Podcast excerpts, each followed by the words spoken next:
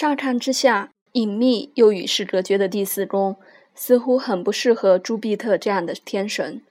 但朱庇特要是能够忠于本性，就可以在第四宫所代表的生命领域里自得其乐。前提是家庭生活不能让它过于封闭。我曾经看过许多木星落入第四宫的人，出生于贵族世家，或是有几个出名的祖先。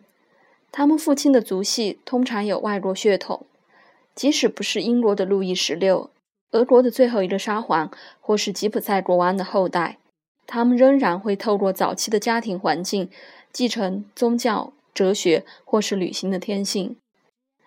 他们就像是被锁在瓶子内的精灵。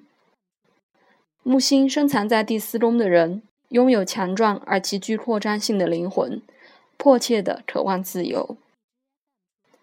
他们可能会投注大量的精力打造梦想中的家庭，但最好确定家里面有足够的空间可以任意四处迁移。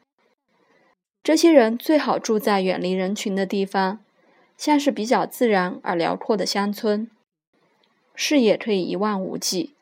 我总是想象他们住在大牧场。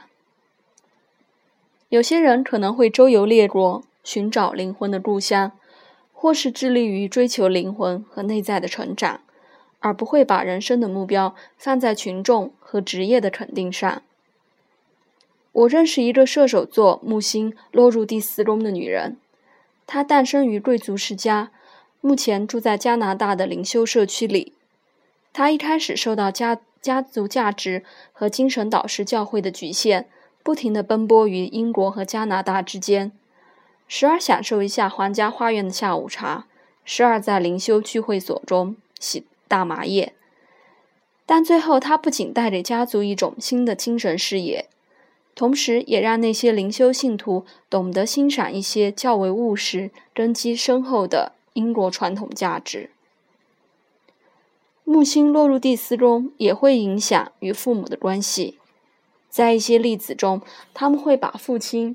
的与神的形象混淆，认为父亲是高贵又具有威严的，甚至是比生命还伟大的人。这些人的父亲会反映出宙斯的特质，总是充满着潜力和灵感，怀抱无穷的希望，但又心性不定，时常背着一袋野生燕麦四处旅行。在一些例子中，这类人的父亲会为了众人的期待而压抑自己的木星本性，以提供旁人某种程度的架构和保障。如果情形果真如此，那么木星在这个位置的小孩，在成长过程中就会有一种无法抗拒的渴望，试图展现父亲没有活出的那一面。第四宫的木星如果相位良好。就会特别重视乐观主义和信仰，而且在步入人生的后半期之后，信仰会显得更加重要。一般而言，他们的老年生活会充满着许多兴趣和消遣。当同年龄的人已经落伍了，木星在第四宫的人仍然活力无穷，不停地前进。射手座在下中天的人，通常都会将人生建构于一个清楚的道德。或宗教架构之上，有些人在童年时期会四处旅行，或是成长于一个带有宗教色彩的家庭。